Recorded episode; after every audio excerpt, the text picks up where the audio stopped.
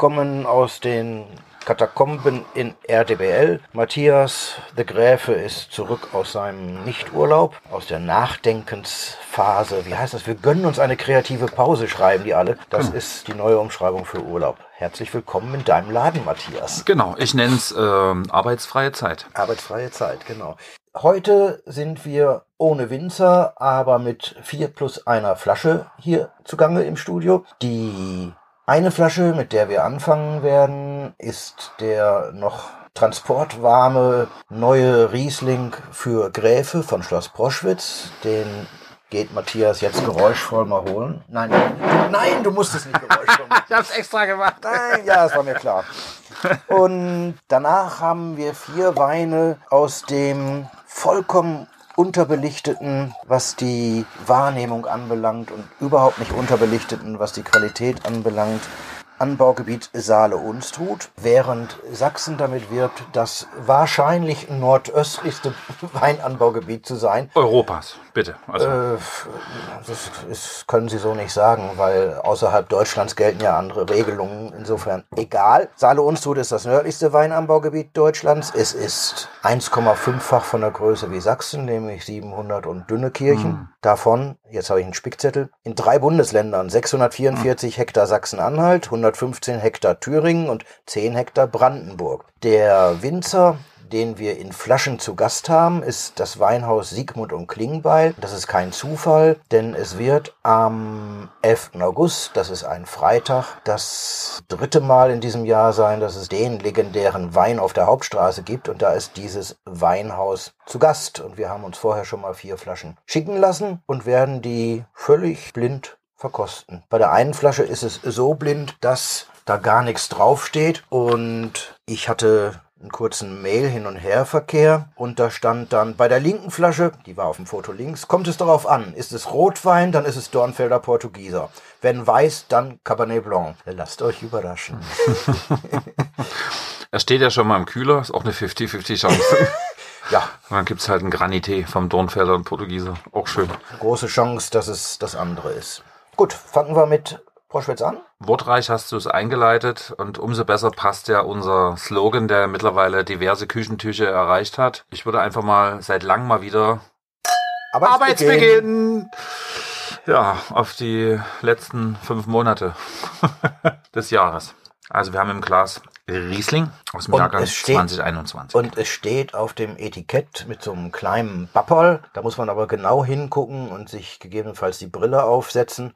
Ohne Pipapo. Was heißt das? Naja, ohne Schnickschnack, puristisch, gerade raus. Riesling steht für eine gewisse Aromatik. Du riechst das schon. Ich habe hier definitiv Äpfel, Äpfel, Äpfel. Ganz viele äh, schöne Sachen. Boskop, also alles das, was ein bisschen duftig, fruchtig, trocken ist. Dann natürlich dieser traditionelle sächsische Stil, der mal als klassisch sächsisch trocken beschrieben wurde. Der heute, aus meiner Sicht, ist das kein großer Griff in die Marketingkiste. Eine Rarität, Wein aus Sachsen heißt. Mit diesem klassisch sächsisch trocken hat man wesentlich mehr Geschichte rübergebracht.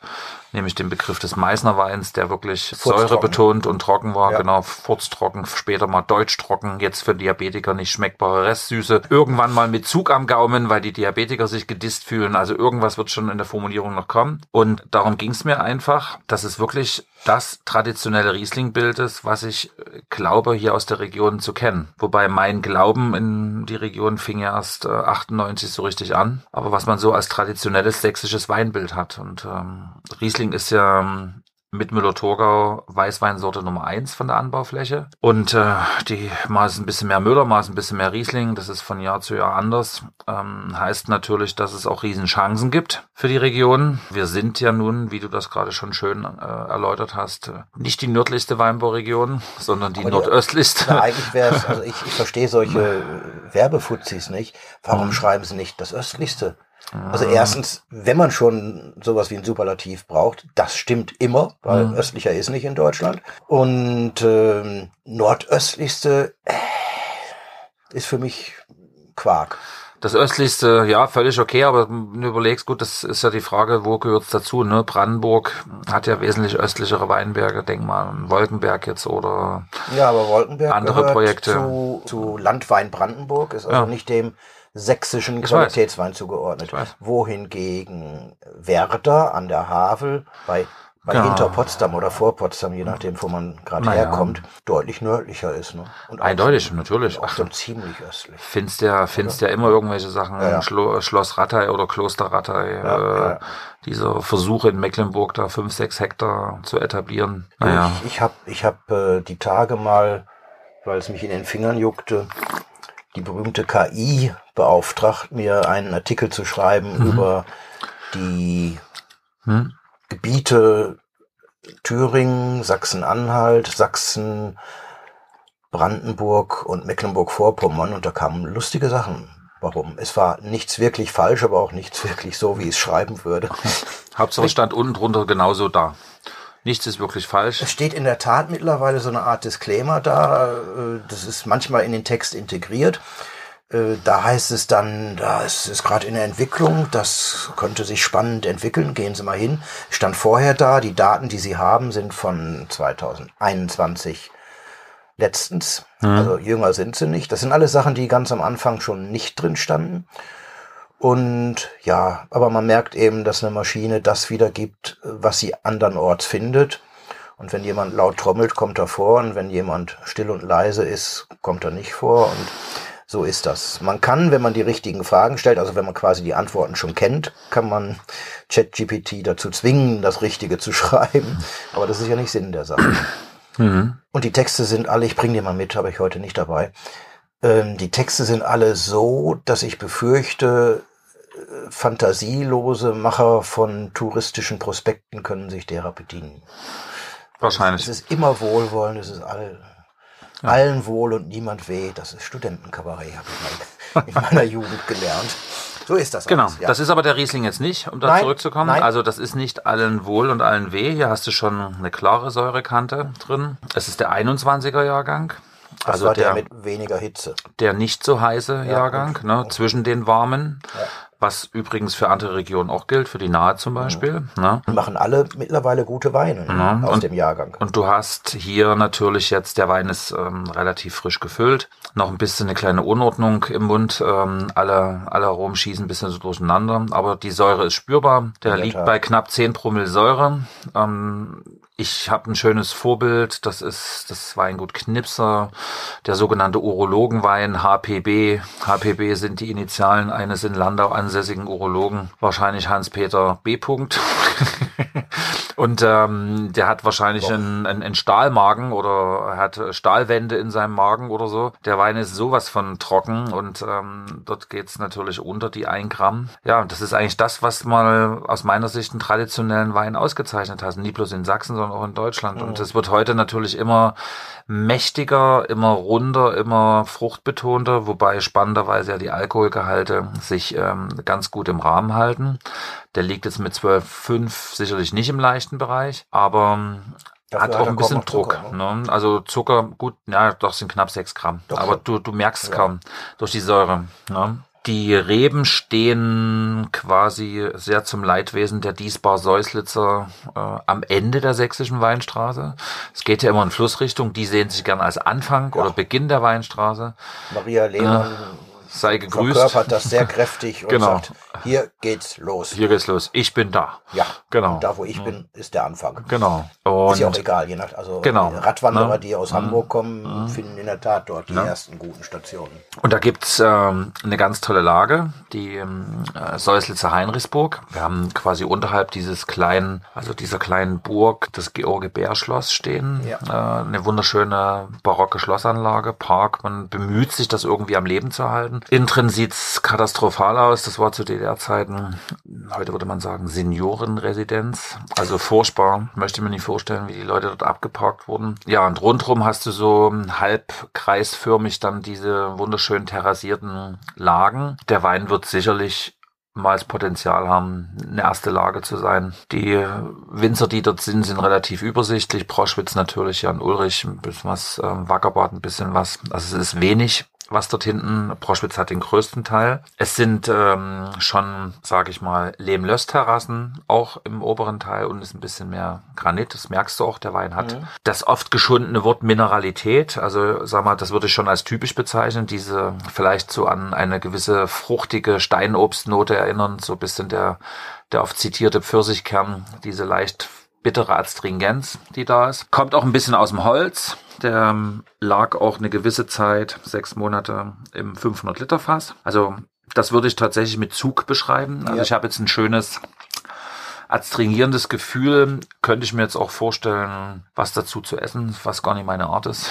Aber da kannst du alles platt machen damit. Da kannst du einen Schweinebraten haben, da kannst du Fisch nehmen dazu, da kannst du eine Bruschetta haben, eine Pasta, wie gerade eben zum Mittagstisch probiert, mit einer schönen Paprikarahmsoße, so ja. leicht angeräucherte Paprika hat ja super gepasst dazu. Und das war mir einfach ein Projekt. Wir haben viele äh, solche Nummern ja schon abgezogen in den letzten 20 Jahren. Und ich wollte einfach mal wieder nicht einen modern designten Terrassen, lecker, Popecker, leicht carbonisiert, süffig dü, dü, dü, dü, dü Wein haben, sondern schon ein bisschen mehr. Und das, ja, ist ein 21er Jahrgang. Also man merkt das jetzt schon. Der braucht noch Zeit, aber wird eben als schöner, trockener Riesling, denke ich mal, die Freunde finden. Ist eine sehr limitierte Geschichte, 300 Flaschen. Das ist wenig ähm, für deine Verhältnisse. Ja, naja, weil ich denke, es wird auch, es wird mehr Leute geben, die zwar sagen, finde ich okay, aber ich komme mit der Säure nicht klar. Und es wird prozentual weniger geben, die sagen, das ist genau meins. Also hier musst du natürlich auch mit Temperatur, mit Gläsern spielen, mit Belüftung spielen. Hier musst du das passende Essen bringen, was den Wein schön einbindet, aber da ist er ja unendlich belastbar, auch in jeglicher Küche, auch, was ja. kommt hier. Ne? Preis bei dir? 22,50. Also auch definitiv jetzt kein Schnäppchen. Nee, das klingt auch schon, ah. das klingt ja schon fast so, als ob er eins dieser begehrten, begehrteren Prädikate hat. Genau, also ich bin quasi jetzt mal Visionär. Ja. nee, es, es steckt viel Arbeit drin und ich bin nach wie vor, kann ich an der Stelle nur noch mal betonen, sehr dankbar für die Zusammenarbeit mit Schloss Broschwitz. Ein sehr, sagen wir ruhig mal offen, wieder sehr professionelles Team. Ähm, der Prinz hat es auch nie einfach gehabt in den letzten Jahren, hatte eine hohe Fluktuation. Dazu muss man sich auch nie weiter äußern, das ist sein Betrieb und das muss er äh, wissen. Aber die Leute, die jetzt da sind, mit denen kommen wir sehr gut klar. Die mögen uns. Es ist, sind immer sehr gut vorbereitete Verkostungen gewesen. Wenn man sich nie einig war, dann ist man nochmal schnell zum Tank gegangen. Und da muss ich sagen, bin ich sehr dankbar, dass das so geklappt hat, weil es rundet ein bisschen diese ganze Wein- und Fein-Hauswein-Philosophie ab. Ja. Und das haben wir ja schon ein paar Mal erzählt. Das wächst jetzt langsam wieder zur alten Klasse auf. Der Besuch nach den Weinplaces äh, im benachbarten, im Rheinland-Pfälzischen befindlichen Anbaugebiet Nahe äh, war sehr schön ausformuliert jetzt das Tesch-Projekt Guckenroll, das äh, kommt auch wieder. Das ist schön. Und das ja. ist natürlich eine schöne Sache. Also, dass man nie bloß solche, ich nenne es jetzt mal wirklich Hausweine kreiert, um einfach jetzt irgendwas auszuschenken, ja sondern dass man sagt, äh, Lagerfähigkeit und äh, Entwicklung beobachten und damit auch eine Verantwortung übernehmen und nicht bloß einfach sagen, das dreht sich, das läuft, das kann ich Guck, rausschicken. Ne? Guckenroll war ein Pinot Blanc. Pinot Blanc und kein Riesling, was man ja, also ich wollte es andersrum anfangen. Ja. Ah. Kein Riesling, diese Sorte denkst du ja zuerst beim Tesch. Und was für ein Jahrgang war das denn? 17. 17 und den haben wir bis vor kurzem noch getrunken. Ne? Ja. Also ich weiß gar nicht, ob es jetzt alle ist. Aber er ist jetzt definitiv alle. Ja. Also es sei denn, es finden sich vorne in meiner Tesh Wall of Fame äh, findet sich noch eine Flasche. Ja. Das könnte durchaus sein. Also das Spannende bei diesen Weinen oder bei Tesh-Weinen überhaupt ist, die sind am Anfang verhalten, dann öffnen die sich und dann ich beschreibe das immer wie so, wie die Kinder, die sich hinterm Schrank verstecken. Und du suchst dir in der Wohnung einen hässlichen und die, die passen in die kleinste Ritze mhm. und dann ist der weg, der Wein. Das war genauso, so 18, 19, 20 fanden wir den total klasse, dann haben wir den aufgenommen und hatten unsere Probleme. 21, mal gedacht, Gottes Willen, 22, pff. und komischerweise jetzt 23 zack, da war das Kind wieder hinterm Schrank vor und huhu, hier bin ich und du hast mich nicht gefunden und jetzt bin ich wieder da. Also äh, unglaubliche Geschichte und natürlich schön goldgelb gefärbt. Ja, ja. Ne? Also hatte einen schönen Reifeton trotz Schrauber. Also auch ein Zeichen, dass im Schrauber logischerweise Ja, auch Alterungsprozesse bisschen was stattfinden. passiert immer. Ja. Ja, in, da soll die Richtung auch für den hingehen. Also ich erwarte jetzt nicht einen Schnelldreher im Regal, ah, weil Rieslinge momentan gereift schon gefragt sind, aber im Jungweinstadium, im offenen Ausschank jetzt im Sommer super, aber so zwischendurch, ach na ja, die Säure, wir nehmen dann doch lieber Burgunder, ob es ein Chardonnay ist, ob es ein Weißburgunder ist, ein Grauburgunder, diverseste Cuvées, Viognier, Auxerrois und natürlich die üblichen Sommerweinverdächtigen, die primär fruchtigen Sauvignons und Co. Cuvées. Also auch könnte ich mir als Apero auch gut vorstellen und wenn ich so in dein Glas reinschaue, da laufen auch ein bisschen die Nasen, also das ist auch schon durchaus auch extraktreich, was hier so Das ist ein schönes Schlusswort Ja. für dieses Kapitel. Ich schicke dich mal zum Kommen.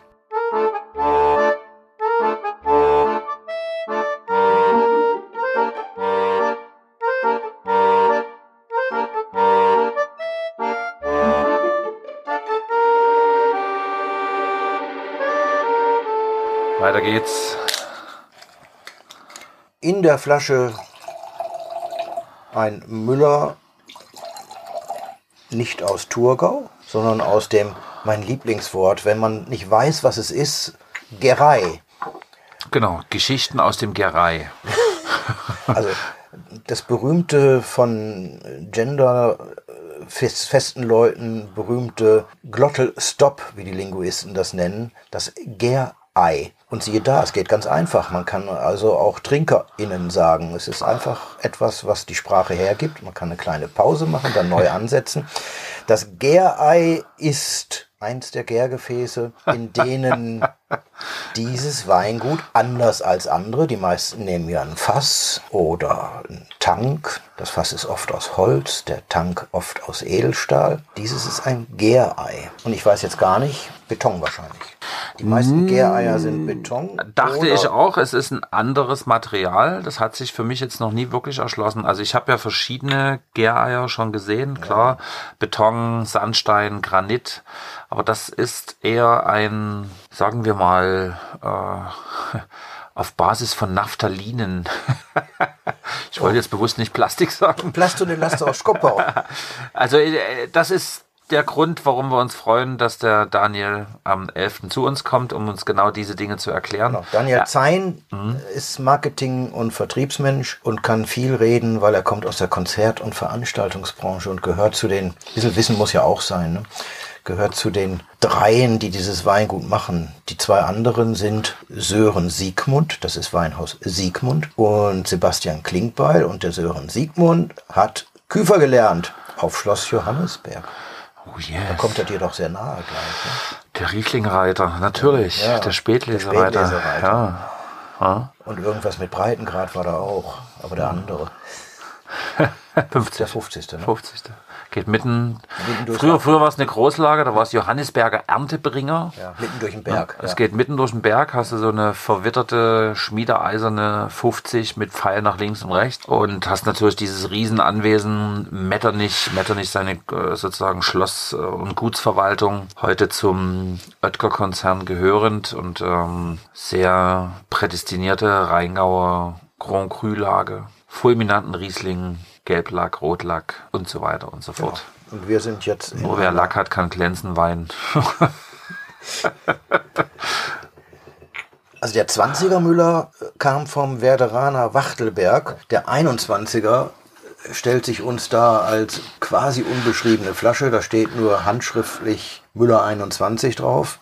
Äh, Und ich habe es nicht nachgefragt. Das werden wir dann am 11. August Rausfinden. rausfinden, ob der auch aus Aber zum Werder- Werderaner Wachtelberg äh, gibt's ja auch ein bisschen was zu erzählen, äh, kurz vor Potsdam gelegen und äh, ja, äh, oder kurz nach Potsdam, je nachdem, wie man das sehen Wenn möchte. du aus Dresden Ne? kommst oder aus Oh. Laucha, wo sie herkommen, dann ist es davor. Es ist, wie man so schön im Englischen gut sagen kann, Sandy Soil. Also wir würden hier sagen, äh, feinste Schwemmsandböden und dort hast du tolle Baustoff, äh, Grundstoff geeignete, feinste Sandqualität. Also leicht. Insofern wäre Beton halt doch gut gewesen. Ne? Ja. Die brauchen den Sand. Erinnert mich schon an den Vorgänger, auf jeden Fall.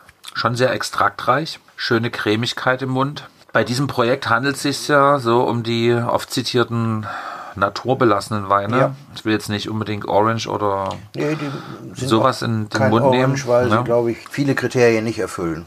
Also allein wenn du die Farbe guckst, merkst Ja, du, stimmt. der stand nicht lange auf der Maische. Nee, stand er definitiv Ne, nicht. weil das ist schönes, klares Müllergelb. Also klares Müllergelb. Also der hat schon für einen Müller ein bisschen mehr Farbe auf jeden Fall. Finde ich schon gut, aber Vielleicht hat er ja drei, vier Stunden gestanden. also ich würde eher auch so ein bisschen jetzt hier schon in die, das kann oft äh, sehr negativ interpretiert werden, schon in die leichten kräutrigen und in die Honignoten auch reingehen, die da sind. Also sehr ausbalanciert, schön eingebundene Säure. Für mich ein perfekter Essensbegleiter, der es mit ganz vielen nicht-deutschen Weißweinen, ich denke hier so an leichte Chenin Blancs oder so, aufnehmen kann. Also wo du schon auch ein bisschen mehr im Mund hast als nur, also der ist immer noch da. Bisschen kräutrig, fast ein bisschen minzig, finde ich sehr schön. Ja, könnte sogar als Ausschenkwein punkten. Als Solitär schwierig, finde ich, aber für eine Vesper oder so perfekt, für eine Quiche. Genau, das wird es ja am Ja. Siebten geben. Ne? Das Genau. berühmte gräfsche Abendbrot. Genau, Also, Abendbrot. Macht Wangenrot. Ähm, nee, also wenn du jetzt hier durch die Gläser durchschaust, Ja, siehst ja. du auch schön die Phenoligkeit. Also ich denke schon, dass der ein bisschen auf der Maische gestanden hat. Das Schöne ist ja, wir werden es ja erfahren am werden 11. das. Das ist ja das Schöne. Wir machen uns jetzt hier voll zum Ei heute. Nicht zum Gärei, aber so zum Ei. Oh. Indem wir mal einfach mal blind äh, reinsprechen. Und ähm, wir haben schon, also ein Wein, der jetzt nicht so sich ganz locker wegtrinken lässt. Ach, da könnte ich ja gleich wieder den Schrank zum Umidor antreten, ja.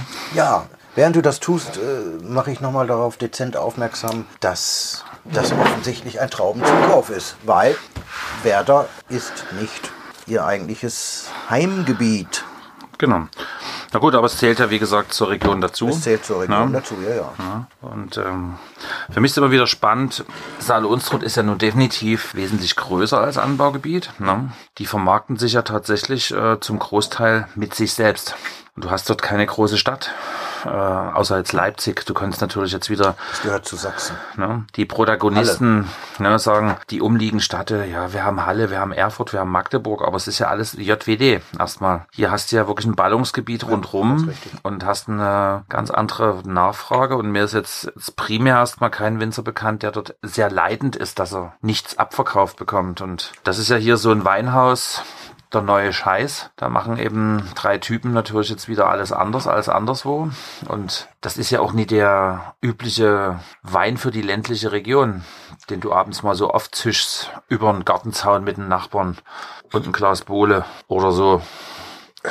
Ist ja schon ein bisschen, Klaas Bohle, also den als gespritzten, das wäre doch Frevel, oder? es ist Frevel, ja, aber deswegen musst du erstmal dafür Kunden ja, finden für sowas, ja, ne? Und äh, das ist schon ganz interessant. Andererseits sind sie ein wunderbares, auch schönes Naherholungsgebiet. Mhm. Sowohl Saale als auch Unstrut lassen sich gut bepaddeln, Ja. lassen sich gut beradfahren, lassen sich gut bewandern.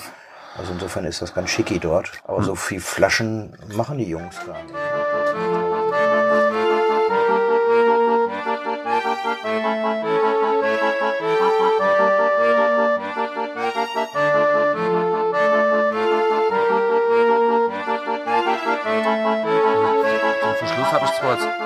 Offen, aber oben noch nicht. Streng dich mal an. Ich mache ich ja schon. Wir öffnen das jetzt Etwas quasi, martialisch. quasi wie ein Kaiserschnitt. Genau. Aber mit stumpfem Werkzeug. So, ich bin jetzt schon in der letzten Rille. Rille angekommen. Ich pfeife auf der letzten Rille. So, jetzt habe ich es auf. Fester Der Sachse würde sagen, aufgewürscht. Das geht doch. Geht doch. Wir haben, werden im Glas haben, wir haben im Glas einen Rosé. Der hatte aber ein Etikett. Uli ist schon das erste Mal verletzt. ja, ja, ich habe es ja auch versucht. Kellertypische Verletzung. Hab, hab jetzt nicht die rechte Hand genommen, weil da zuckt ja noch das Glas von der Silvesterfolge drin. Äh, hab also die linke Hand genommen und leicht, leichte Blutungen passen farblich, aber sehr harmonisch zu diesem Rosé. Das ist ein RD-Rosé. Das ist aber nicht schlecht. Könnte RD. stehen für Regent und Dornfelder. Wahrscheinlich. Hier steht hinten drauf, Regent Dornfelder Rosé 2019 trocken im Eichenfass gereift. Eichenfass und Rosé ist schon mal eine kecke Ansage, Hm. oder? Ja, Rosé und Barrique. Wahrscheinlich vor 20 Jahren hätte sie gesagt, oh. Und heute sagst du, ja, okay, kenne ich. Ne, Also, ist ja nicht so, dass es jetzt die ersten sind, die sowas machen. Nee. Was sie auch nie behauptet haben. Muss man fairerweise jetzt direkt mal hinterher schieben. Ja, naja. Da sehe ich die Mädels im Laden vorne schon die Hände heben. Das verstehe Ich würde sowas trinken. Ich auch wahrscheinlich. Ich, ich bin noch am, am Riechen. Entschuldigung, ich war schon etwas vorausgeeilt. Wunderbar. Schönes Fass. Kräftig. Trocken. Das würde bei manchen als Rotwein durchgehen. Geschmacklich. Ich Vielleicht ist es ja auch ein Abzug. Das werden wir auch erfragen müssen. Ein Seign- Seignier oder wie man sich Genau. Seigner. Seigner, genau. Genau. Seigner seiner. Also ist schon ein ganz Eig- anderer Rosé, was eigenes. Es ist sehr, sehr, rotweinig. sehr eigenständiger, ja. ja. Ich meine, mich erinnert jetzt ehrlich gesagt so, du bist ja auch viel in den Ecken unterwegs, Portugal, Spanien, also Hm. Wenn du so auf die Inseln, sag mal, dort einschwebst abends in so eine, sag's mal jetzt bewusst, Taverne, Bodega, wie auch immer man das sehen möchte. Du hast dann so ein schönes, fettiges, weißes Fischfilet da auf dem Teller. Man könnte auch Leicht. liebevoll saftig sagen. Leicht tomatisiert. Die Soße Und dazu auf- brauchst du so einen Wein. Jawohl. Ich habe mir gerade den Spickzettel gegriffen. Cuvée Dornfelder Regent hatten wir schon erkannt. Der Dornfelder ist im Barrique und der Regent kommt aus der berühmten Gerei. und beim Dornfelder sind es ein bisschen verspielt. Es waren drei verschiedene Fässer. Wir haben hier viel beim Ausbau gemacht, schreibt der liebe Daniel.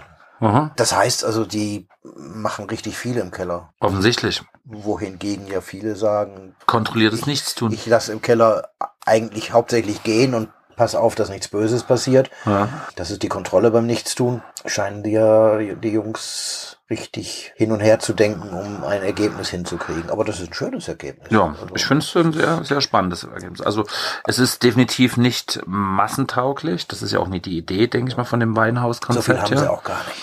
Aber mh, wie gesagt, zum Essen dazu, Menübegleitung, das war mir an dem ersten Flight schon aufgefallen, den wir gemeinsam probiert haben. Das halte ich schon für sehr kompatibel. Und hier kannst du definitiv, bleiben wir mal beim Armbrotkonzept, ne? Wenn du in verschiedenen Hausmacherwürsten, da ist immer Majoran dabei. Und das ist so ein, so ein Majoran-Totmachwein. Majoran kann ganz lange im Mund hängen bleiben. Ja, ja.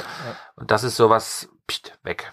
Ja, Finde ich schon sehr schön. Könnte ich mir sogar zur Gans vorstellen. Hier passt sogar Rotkohlklöße Soße dazu. Der hat schon Kraft auch. Also wie gesagt, von der Farbe her ist es eindeutig kein Rotwein. Geschmacklich kommt es schon ganz stark in die Richtung.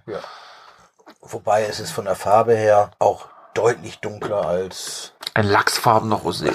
die berühmten lachsfarbenen Rosés. Oder Pinky Slush. Äh, es gibt Rotweine, die ähnlich, Ja. ähnlichen Farbton haben. Absolut. Also das wird schon hinhauen. Portugieser von 78 zum Beispiel. Aus Edenkoben. Nee, war jetzt ein Spaß. Liebe Grüße nach Edenkoben. Also, wenn es nicht so negativ besetzt wäre, möchte ich äh, definitiv, äh, stehe ich auch dazu, sagen, ich finde den sehr interessant. Ich finde, wir sollten so negativ besetzte Worte durchaus wieder ins Positive heben. Ja. Ich finde das Wort nett auch nicht so blöd, wie es immer gemacht wird. Richtig. Also ein netter Abend ist ein netter Abend und nicht ein Scheißabend. In meinem Eben. Gedankenkonstrukt zu dem Wort. Und ja, es ist interessant. Das ist wirklich interess interessant heißt ja, er erweckt das Interesse. Was war die Idee und, und warum? Genau. Und überhaupt. Und man muss ja vielleicht an der Stelle mal einflechten, die Jungs sind ja in der Szene nicht ganz unumstritten. Erzähl mal mehr, das weiß ich. Naja, so, wenn man so sich bei Kollegen umhört und äh, da kommt immer ganz vorsichtig die Frage, was hältst denn du davon?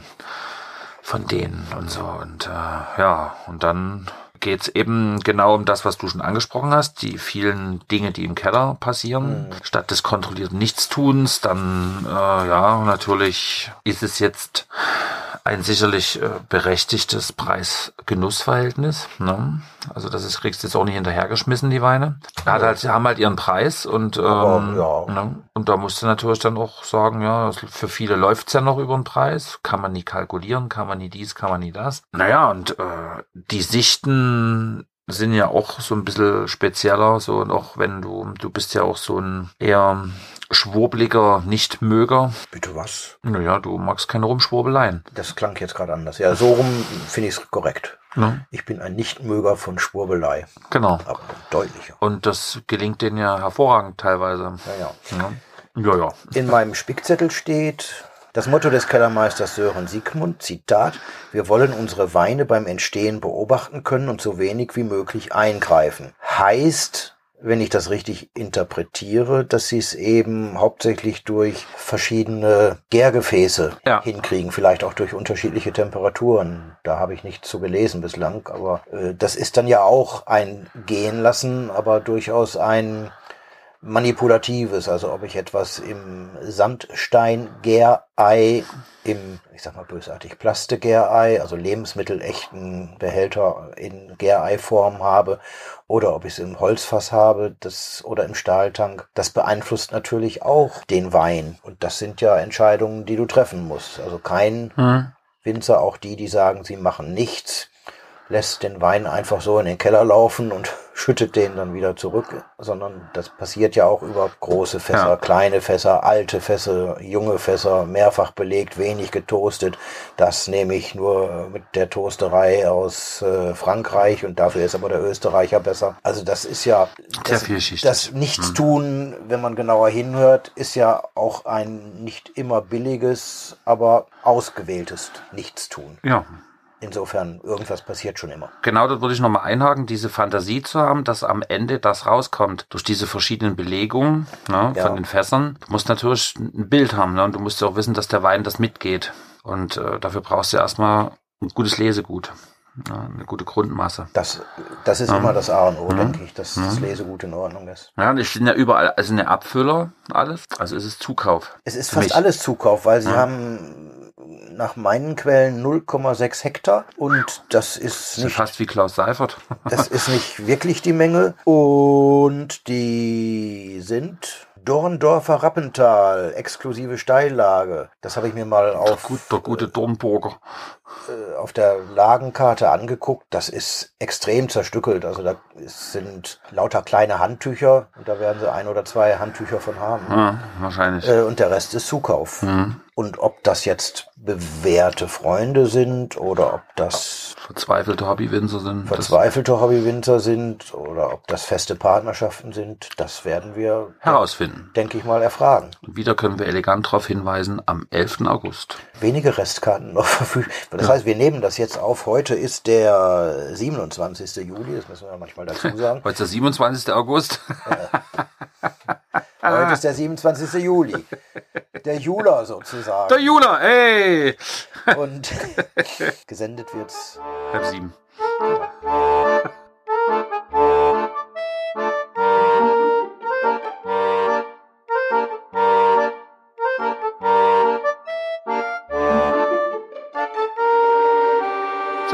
Ich mache wieder einen Schrank zum Klimagerät. Du machst den Schrank zum Klimagerät. Zangengeburt.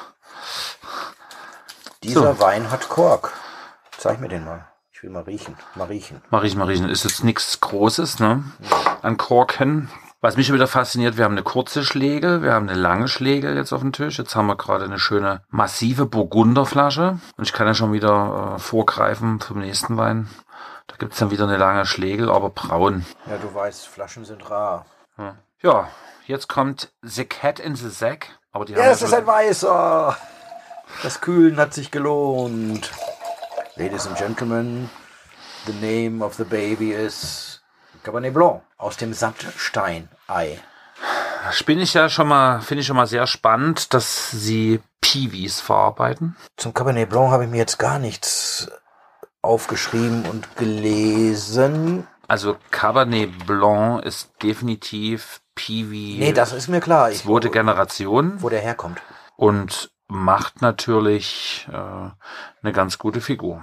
Glaube ich, Anfang der 90er neu gezüchtet. Ja. So, also vielleicht ist es doch erste Generation nee, sogar mit Regent. Die, die, ne? die schon diese etwas schickeren, weinaffineren Namen haben, also Cabernet Blanc, sind eigentlich fast alle zweite Generation mindestens. Da ist man schon ein bisschen clever gewesen. Ich glaube, die erste Generation, das war sowas wie Solaris und Regent. Ja, ja, ja, und bei Cabernet Blanc, da hat man schon so ein bisschen äh, mehr auf äh, Klang geachtet und Namensbotschaften.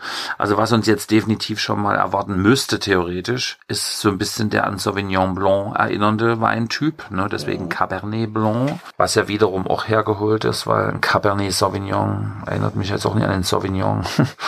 also es ist... Äh, Du, wenn du in, in, in ein Lexika mal guckst, was für unendliche Synonyme es für Weine jeweils gibt. Da siehst du eben, dass das immer regionale Mhm. Sachen sind und das heißt regional mal so, mal so, mal anders. Also Erinnert mich jetzt spontan fast an einen Blanc de Noir vom Cabernet Sauvignon. ja, würde ich mitgehen. Aber ein schöner dann. No? Also holzig, No? obwohl Sandstein-GRI hier steht. Genau, ich habe mal zwischendurch schlau gegoogelt. Herkunft Schweiz, Deutschland, bekannt seit 2004. Sehr schön. Valentin Plattner ist der Züchter, Selektion von Volker Freitag, Rebschule Freitag, bundesweit bekannt. Züchtungsjahr 91, Markteinführung 2010. Also ist es doch zweite Generation. Ne? Wenn du schon mal hier Mhm. das Netz bemühst, dann bemüh doch mal Weinhaus-Sigmund-Klinkbeil.com Ja, und unter Weine oder Shop findest du den. ich habe ihn nicht gefunden. Den Cabernet Blanc. Ja, pas de Problem. Also ich vom Stil her würde ich sagen, ist er ähnlich. Man hat schon diese kräutrigen, leicht honigartigen Töne. Früher hatte ich gesagt, das ist ein Wein, der quasi etwas schnell gealtert ist. Aber hier kommt wesentlich mehr Druck hinten raus. Also so ein Wein, weißt du, der kurz vorm Abschmieren ist. Ja, auch den, den würde ich, äh, Siehe alte Silvaner von gestern. oh ja, den würde ich mir nicht allein auf der Terrasse vorstellen, sondern auch mit irgendwas zu essen dazu. Also es ist, sind, glaube ich, alle Weine so gemacht, dass die auch über einen längeren Zeitraum reichen. Also wirklich ein Menü begleiten, einen Gang begleiten zumindestens. Also es ist schon auch Frucht da, aber es ist eben wieder diese Cremigkeit, diese, dieser, ja, dieses Mundausfüllende. Ich möchte fast schon ähm, den Begriff Umami in den Mund nehmen jetzt. Es gleitet echt den ganzen Rachenraum aus. Ja. Aber nicht störend, ganz weich, ganz, genau, Leberwurstbrot. Als Solitär für schwerste Männergespräche vorstellbar. Und dann, wenn die so erste Flasche weg ist, ist es eh scheißegal. Also, So große Probleme möchte ich gar nicht wälzen. ich wollte sagen, das, das musst du erstmal haben, solche großen Probleme. Mhm. Also als Streitwein für mich ungeeignet. Da hast du gleich quasi nach dem ersten Schluck schon die Nase voll. Steht irgendwas zur Beschreibung da irgendwie bei dir? Nee, Nichts. Null. das war ja der dezente Hinweis, wenn er weiß ist, ist er Cabernet Blanc aus dem Sandsteinei. Der schmeckt kein bisschen nach Sandei. Schmeckt er nicht. Er hat auch Nee. wieder diese? Minzigkeit, diese Kräutrigkeit, diese Phenoligkeit, diese Honig-Zitronentöne. Ja. Könntest du auch jetzt noch eine, eine Birne rein interpretieren. Ja. Auf jeden Fall deutet sich jetzt schon an, das ist ein Wein, der in kleinen Schlucken genossen werden muss. Das ist nichts für große, ja, wo du sagst, zack und noch eine. Nicht das berühmte Shooting in the Birn. Nee. Ich denke, das ist auch generell der Denkansatz von solchen Sachen, dieser tatsächlich bewusste Konsum. Ich kann mir auch vorstellen, morgen und übermorgen da nochmal drüber nachzutrinken. Ich denke, die werden sich nie wesentlich verändern, die Weine. Ich habe so solche Erlebnisse schon sehr lange. Nikolaihof, äh, Österreich natürlich, Wachau.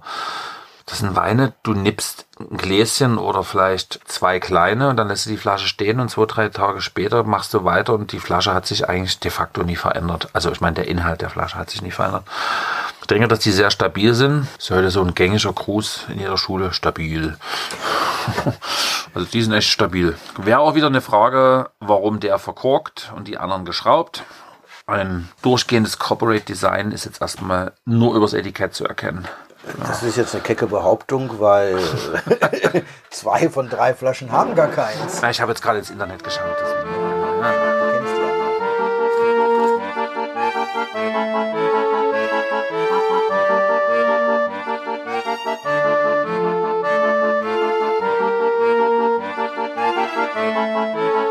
So. Zack. Oh, Eiswein. Too much? Nein. Das, was dem ersten Riesling fehlte. Mal sehen, ob wir es jetzt schaffen. Ja. Ja. Das hört sich gut an. Ist ein bisschen frisch, aber ist vielleicht äh, nicht unbedingt unvorteilhaft.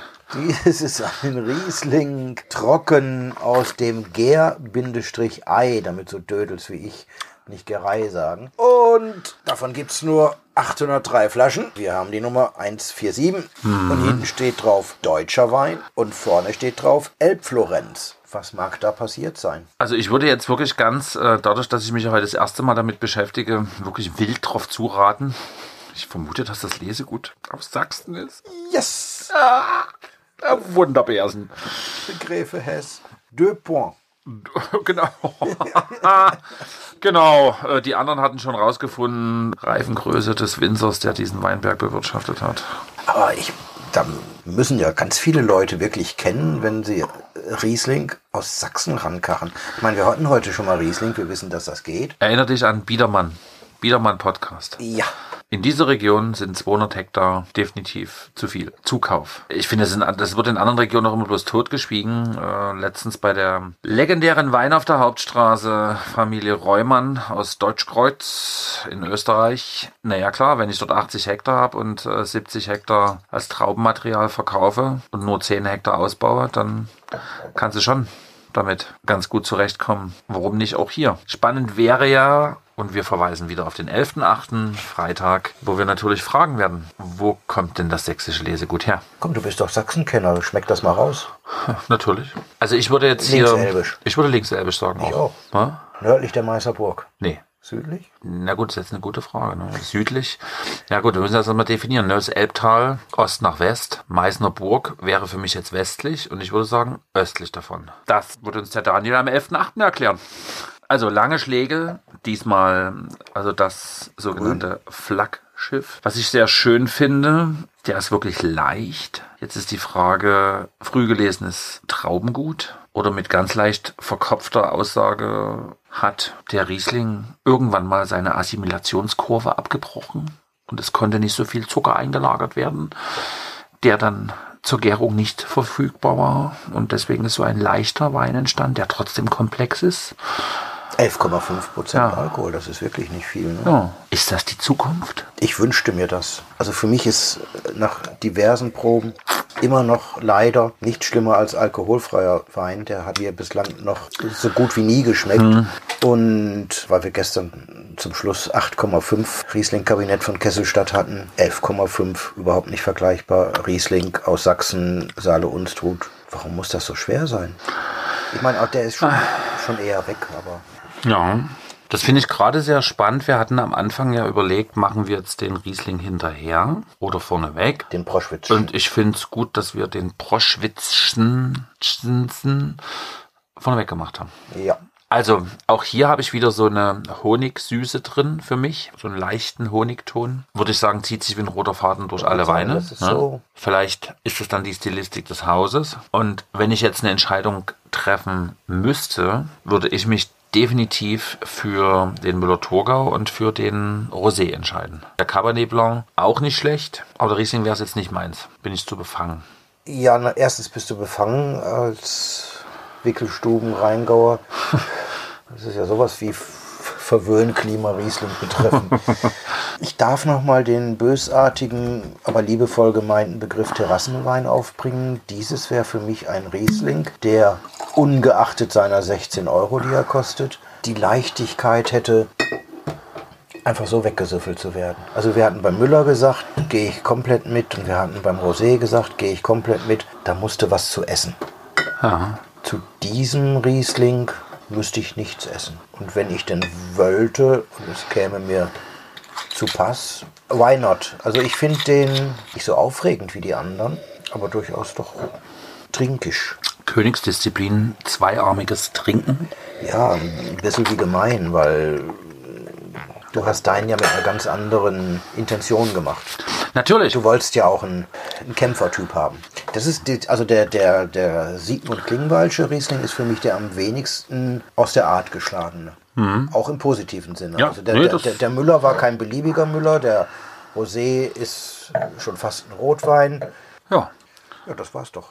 Leute, 11.8. Wein auf der Hauptstraße. Geht übrigens nächstes Jahr weiter. Vielleicht schon mal so eine kleine Vorschau. Nächstes Jahr fest zugesagt hat schon das Weingut Nick Weiß für 2024. Kriegst du absolutes Terminierungsverbot, wenn ich Urlaub mache. Okay. Ja, dann machen wir.